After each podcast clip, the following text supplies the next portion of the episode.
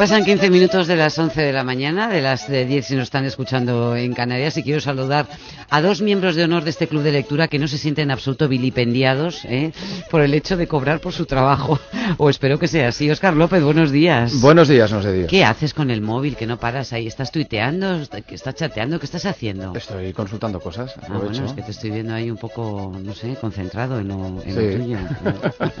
Hola, Manu Verástegui. Hola, buenos, buenos días. No, yo debo decirte que no me vilipendia nada que me no paguen. No te vilipendia ¿eh? nada que no, te paguen, ¿verdad? No. Por nada. A la que menudo lío el de las GAE. ¿eh? Madre mía, qué tomate, ¿no? qué tomate. Las investigaciones, las últimas, el informe policial que ha tenido acceso a la cadena SER, esos 30 millones de euros, ¿eh? desde lencería hasta trajes, ¿eh? todo Madre tipo de, de, gastos. No en lencería da, ¿eh? Tan, tan cara es. Para lencería, bueno. bueno tú imagínate esa cantidad en bragas, vamos, un camión de bragas. De encaje, de encaje de Bruselas. Bueno, ha llegado el momento, les habíamos propuesto hablar eh, de, uno, de un clásico en la literatura española del siglo XX, Las inquietudes de Shanti Andía, de Pío Baroja. Mm, pueden empezar a llamar ya, si han leído el libro, si lo, si lo conocen o si conocen en general la obra de Pío Baroja, les apetece comentarlo con nosotros, eh, marcando el 902 14 60 60 o escribirnos un correo electrónico a vivir arroba cadenaser.com.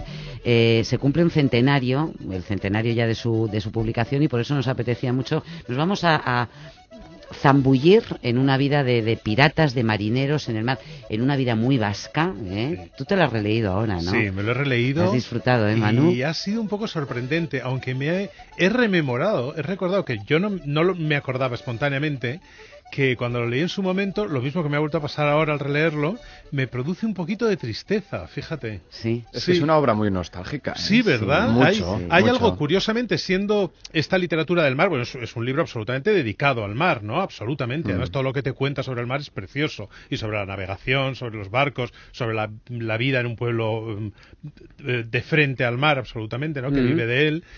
Eh, y curiosamente se parece muy poco a la literatura marina habitual, que suele ser quizá más de aventuras, o sí. que tiene un aire más romántico, o que es más mm. alegre. Sí. Y esta está impregnada, ¿verdad, Oscar? Como de porque una yo creo que hay una melancolía. Sí, porque hay dos elementos que están muy presentes en esta novela. Uno es el, el paso del tiempo, cómo eso afecta a nuestras vidas. Y yo creo que hay también otro, otro elemento que es el de los sueños que no se cumplen, ¿no? Uh -huh. Es decir, lo que uno quisiera que hubiera sido su vida y luego finalmente lo que ha sido en realidad. ¿no?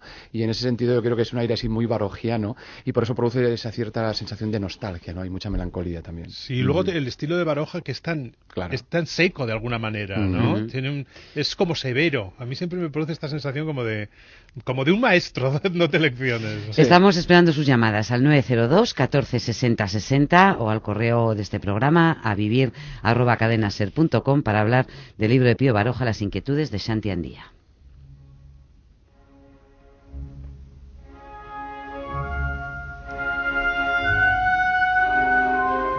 Y mira, para acompañar al espíritu nostálgico, ¿eh? así un poco melancólico, nada mejor que este pasaje de, Lu de Lucia de la Mermur de Donizetti, un pasaje que escuchan también Santi y su amada Dolorcitas en el libro segundo, porque hay, hay varios libros de los que se componen estas inquietudes de Santi Andía.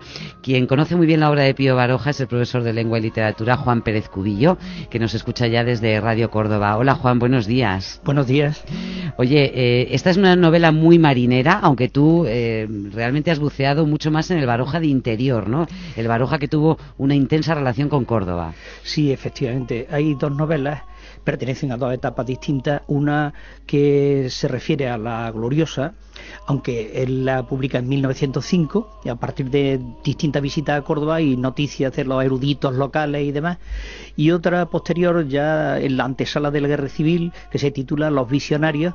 Eh, los Visionarios es un conjunto de personajes de distintas zonas del Estado y hay un momento en que se centra en Córdoba, la tercera parte de la novela es muy, es muy interesante porque habla del bandolerismo desde una óptica distinta de la mm. que no desde el romanticismo romanticismo ese del bandolero que quita a los poderosos para dárselo a los... sino justificando el bandolerismo desde la falta de comunicaciones, la falta de desarrollo y una serie de desequilibrios sociales que justifican de alguna manera la presencia de, de fascinerosos que se dedicaron a, a robar y demás. Oye, Juan, y como profesor, ¿tú crees que es necesario y que es imperativo que, que sea una lectura obligatoria? Eh, libros como este, como, como el de Santiandía de Pío Baroja, para los, los chicos de, de GB, de secundario, de bachillerato? Perfectamente. Y ahora que estamos con lo de los piratas, la serie esa que ha, se, ha universalizado tanto de los piratas del Caribe, pues eh, la verdad es que sería muy interesante porque enlaza con, con las las apetencias de, del sector juvenil, que es muy dado a eso. Pero por otra parte, yo es que disiento un poco de los matices que se han planteado antes de una novela del mar, etcétera, etcétera. Yo creo que Lúzaro, en apariencia, efectivamente, como pueblo marinero de la costa guipuzcoana, pues puede interpretarse como una especie de simbología y eh, eh, que es una especie de centro de, atracción de los viajes marineros, pero Lúcero es algo más desde mi punto de vista. Está muy presente todavía eh, el 98, no olvidemos que esta novela se publica en 1911, pertenece a una trilogía, como sabemos, y eh, mm, se puede decir que se está planteando la intrahistoria, la intrahistoria probablemente a partir de la ínfula aristocrática de una familia que mm, desdeña todo lo que no sea el aristocratismo eh, y las ideas liberales, etcétera, etcétera. Y ahí mm, eso es como una especie de, eje que sirve para reflexionar acerca de la situación de la España toda. Y también hay cosas muy interesantes, eh, aunque mm, epidérmicamente, pues eh, lo más sustancioso sea las aventuras marinas. Eh, y la, relación, Juan, con el, con el mar, porque es, espectacular hasta qué eh, punto transmite Baroja en este texto. Y me gustaría que escucháramos uno de los fragmentos del, del, texto en el que refleja de qué manera se aproxima el protagonista de esta novela, Santi Andía, al mar. Realmente, el mar nos aniquila y nos consume agota nuestra fantasía y nuestra voluntad. Su infinita monotonía, sus infinitos cambios, su soledad inmensa, nos arrastra a la contemplación. Esas olas verdes, mansas, esas espumas blanquecinas donde se mece nuestra pupila, van como rozando nuestra alma, desgastando nuestra personalidad hasta hacerla puramente contemplativa, hasta identificarla con la naturaleza. Queremos comprender al mar y no le comprendemos. Queremos hallarle una razón y no se la hallamos. Es un monstruo. Una esfinge incomprensible. Mira, eso de que es un monstruo, Oscar, me parece interesante porque la relación con el mar es muy tormentosa, si me permitís una expresión así tan tan tan simple, ¿no? En relación con ello, pero es muy compleja la manera en la que Santi Andía se relaciona con el mar. Tiene, tiene un pasaje muy bonito, perdona, Oscar, no, no, no. unas frases que precisamente habla de cómo el mar, que también tiene que ver con lo que tú decías, Oscar, antes, de, esta eh, sensación de pérdida, ¿no? Del paso mm. del tiempo, que es el cambio con, con como se ha vivido la conquista del mar, el trabajo en el mar, ¿no? Eh, dice que antes el mar era una diosa implacable que, habría, que había que adorar y conquistar y que ahora es una mujer eh, como dices, juzgada o, de alguna manera, ¿sabes? Esclavizada o algo así, ¿no? Es que hay un poco el tema de los... Yo creo que también en la novela, eh, que es verdad lo que decía el profesor, es una novela que yo creo que tiene varios planos y varios niveles de lectura. Uno puede hacer esa lectura más juvenil, más aventurera, y luego hay ese otro plano que comentaba el profesor, ¿no? Sobre, sobre el hecho de que es una novela muy del 98. Pero, dicho esto, yo creo que hay ahí varios elementos. Eh, eh, el tema que os comentaba de los sueños de juventud, la manera de, de ver el mar cuando uno es un niño que lo tiene mitificado, que uno espera vivir muchas cosas, que es lo que en el fondo va a vivir, o él cree que vive de manera aventurera su tío Juan de Aguirre, ¿no? Quiere decir que ese es un personaje también muy importante en este libro, no solo Santi Andía, sino que está ahí el mm. personaje del, del tío que ha sido, que ha trabajado con, con esclavos, que ha estado en prisión. Él tiene esa vida también un poco mitificada, da la sensación de que ese niño quiere vivir esas aventuras, pero luego él que se convierte en marinero, que mm, vive otro tipo de, de, marinería que no es esa precisamente. ¿no? Yo creo que eso es lo que produce esa sensación de nostalgia que está muy presente en el libro y que os comentaba antes. Y bueno, también me recuerda las descripciones de Yurrumendi, ¿no? Que alimenta toda esa fantasía sobre el mar y que son para mí el viejo narrador oral, uno de ¿no? los fragmentos Que- más sí, bonitos, más ¿no? del libro. Nos llama desde Madrid Celia. ¿Qué tal Celia? Buenos días. Hola, buenos días. ¿Cómo estás? hablar con vosotros. Celia, tú me dicen que eres profesora, ¿no? Sí, soy profesora de lengua y literatura. Bueno, ¿y te parece bien que sea una lectura obligatoria? Yo este año concretamente la puse como obligatoria en el instituto a mis alumnos de cuarto de la ESO. Ajá. que estudian la literatura a partir del siglo XVIII, bueno, del XIX a partir del romanticismo, y yo la puse este año como lectura obligatoria en contra de la- un poquito de, de lo que era, porque no es la típica lectura que de Baroja que se suele poner. Ya. Se suele poner más la busca o cualquiera de las otras. El árbol de la parecía- ciencia me pusieron a mí. A El mí árbol de la también. se ciencia. pone mucho, A mí pero también. en cuarto se suele utilizar mucho la busca, porque ya es otro nivel. eh, la otra se suele utilizar más en cursos anteriores. ¿Y pero cuál, y fue cuál ha sido la reacción de tus alumnos? Pues la verdad es que al principio soplaban todos los idiomas conocidos. bueno, resoplaban y, y qué rollo, y qué aburrida, y qué lenta, pero a medida que fueron leyendo, entonces el personaje, el protagonista, va siempre buscando las raíces de ese antepasado que tiene, y entonces los fue atrapando, atrapando, atrapando, y al final de la novela hice un control de lectura, bueno, de los que hacemos siempre, y me sorprendió pues el análisis de algunos de los chicos y al final, bueno, decía, veis, no era para tanto, Baroja no muerde, se puede leer con tranquilidad, porque ya empiezan a ver Baroja, Unamuno, o sea, ya empiezan a ver esos nombres Claro. y dicen, no. Entonces, pues bueno, era una manera de, de ver, yo la lectura que elegí fue el plano de las aventuras, es Claro. un poco una novela iniciática, los otros planos que tiene la novela, lógicamente, pues dije, bueno, no, los vamos a dejar porque son No. otro tipo de lectura. Es que tiene toda esa parte, Juan, y te lo pregunto a ti porque yo sé que, que es una manera eh, nítida, ¿no?, de atrapar a los, a los eh, alumnos.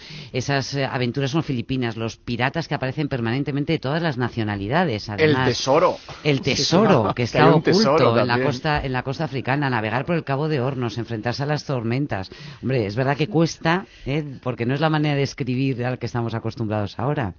Sí, efectivamente. Yo tuve esa misma experiencia con alumnado de cuarto de eso, eh, solo que con otra novela, una novela que se desarrolla en Córdoba, La Feria de los Discretos, porque plantea, tiene una serie de ramificaciones eh, sobre la época de Isabel II, la, la gloriosa, colateralmente el bandolerismo, un bandolero ya de modé de los años 50, finales, o sea, de la segunda quincena de, perdón, de la segunda mitad del siglo XIX y también porque plantea cuestiones curiosamente muy paralelas a lo de Santiandía. Existe un relojero suizo, ¿eh? que sí, que también se da en, en las inquietudes, eh, se desarrolla en Córdoba y bueno, fruto de toda esa experiencia fue un cederrón interactivo que saqué con mi hijo, que también es profesor de lengua y literatura eh, de secundaria. mm, que recogía un poco las andanzas, las vivencias de Pío Baroja y su novelar aquí en Córdoba. Eh, era la Córdoba de Baroja en la Feria de los Discretos, un cederrón interactivo que sacamos allá por hace cinco años o cosas así. Y, y la verdad es que... Es curioso además porque está allí- toda la obra de Baroja, eh, yo he leído la, he releído ahora la edición de Cátedra y claro, todas las anotaciones hacen referencia a que esos personajes aparecen, eh, o bien los personajes o parte de las historias. Es como una metahistoria de la, Sí, de la- sí, sí. del propio Baroja porque todo está relacionado y, y aparecen y desaparecen en otras obras no- y novelas suyas, ¿no? Sí, él no mistifica, ¿eh? él no inventa. Si acaso cambia algún nombre aquí, una ciudad aquí, pero está claro, por ejemplo, sus andanzas por Cádiz, Jerez de la Frontera están documentadas.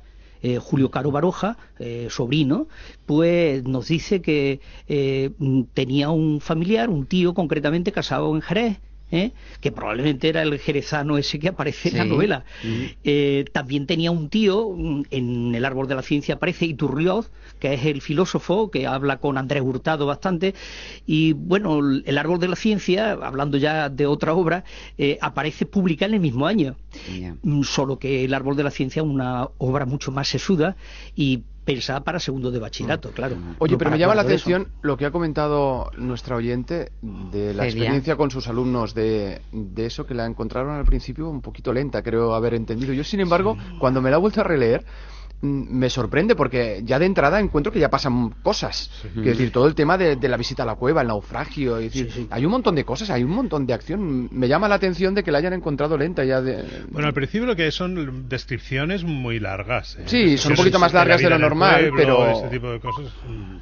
Sí, quizás eso es lo que desanima, a pesar de que no, no, desanima y lo que y lo que resulta al final fascinante es todo todo este lenguaje vinculado con la mar, con, con los tipos de barcos, con la mm. descripción de cómo se movía. Me gustaría que recuperáramos también uno de los fragmentos de que es el encuentro en el mar de, de Santi Andía con la barcaza de Juan Machín. Estábamos dispuestos a hacer un esfuerzo supremo cuando, con un enorme estupor, vimos la goleta de Machín que venía saliendo de las puntas con el foque hinchado como un cisne fantástico rasando el agua. Todos nos quedamos atónitos. El pailebot salió de las puntas y dio una larga vuelta con una rapidez inaudita. Llevaba dos pasajeros, Machín y su criado. Era admirable de precisión, una maniobra mal hecha, una cuerda rota y la boletilla iba al fondo del mar. Bueno, lo que es admirable ¿eh? es la cantidad, es la terminología, para describir. También es verdad que era otra época, ¿eh? la época gloriosa de la, de la navegación y, yo creo que sería complicado ahora tener un catálogo con todas las los tipos de embarcaciones de los que, describe Baroja En, esta novela. La biblioteca de Baroja, lo dice su sobrino Julio Caro en la, en la casa familiar de Vera de Vidasoa, es amplísima. Y por otra parte, quiero retomar el tema de la nostalgia y el mar.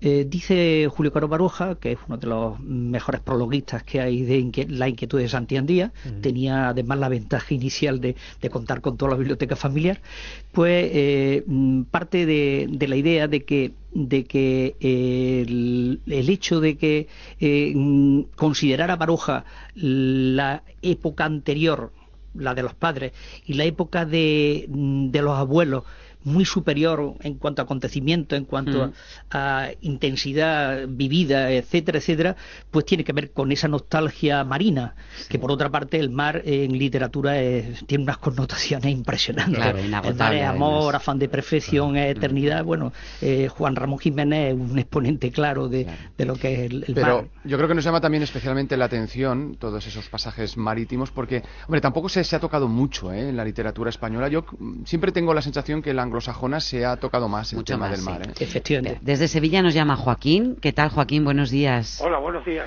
¿Has leído Las inquietudes de Santiandía? Sí, las leí hace muchos años. Yo leí a Pío Baroja en mi, en mi infancia. Sí. Y yo llamaba un poco no tanto por las aventuras de Santiandía, porque, no sé, pilotos de altura me, me, impresionó muchísimo más. Y leí a Pío Baroja en una época bueno, yo soy el que tocaba el lápiz, hacía música con el lápiz. ¿Qué me dices, Joaquín? Sí, hombre. Inolvidable. Bueno, pues entre lápiz y lápiz yo leía. Mi casa, mi casa estaba lleno de libros de Pío Baroja. Bueno, y tuviste un maravilloso profesor, si no recuerdo mal, ¿no? Sí, bueno, el que me enseñaba a hablar hacia atrás y cosas así. Sí. Entonces, bueno, yo quería hablar un poco, si, si es factible, vamos de Pío Baroja de, de, cómo te puede conformar un, carácter, una forma de ser y de vivir. Porque a ti Baroja, Baroja te ha marcado el carácter.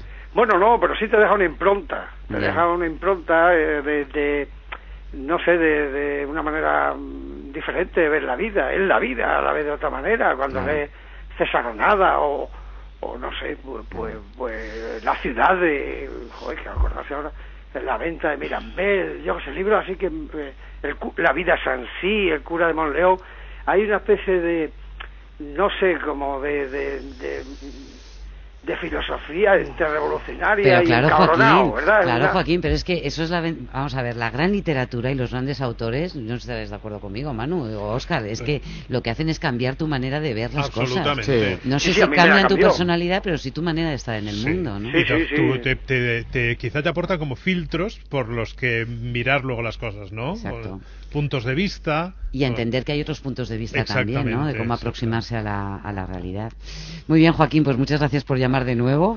Nada, otro día afinaré el lápiz. Venga, a ver si nos interpretas algo nuevo. ¿eh? De acuerdo, y yo de verdad aconsejo la lectura de Juan Van Allen, que es tan interesantísimo como o piloto de altura, porque piloto de altura. a ese Baroja no se le conoce mucho. Muy bien, pues tomamos nota. Gracias, Joaquín. Andrea, aurten hil Andrea, zebizimo dudokori, ma cinciogulean. No nos queda mucho tiempo más para hablar también de la relación entre los vascos, las vascongadas, que lo utilizan Sí. muchos, y el vascuence. El vascuence. Que y llama la atención, sí. llama mucho la atención, y sobre todo toda esa saga de marineros vascos que cruzaban el mundo, Filipinas, eh, la Patagonia y tal, y que se exigía como condición para subir al barco el hablar vascuence, eh, porque si no, no podías formar parte Del- de, esa, de la tripulación. de la tripulación, claro. sí, sí. Es muy curioso, también a mí me llamó mucho la atención, porque supongo que en su momento no me di cuenta, no lo tenía en cuenta, la transcripción de las palabras en euskera. Sí.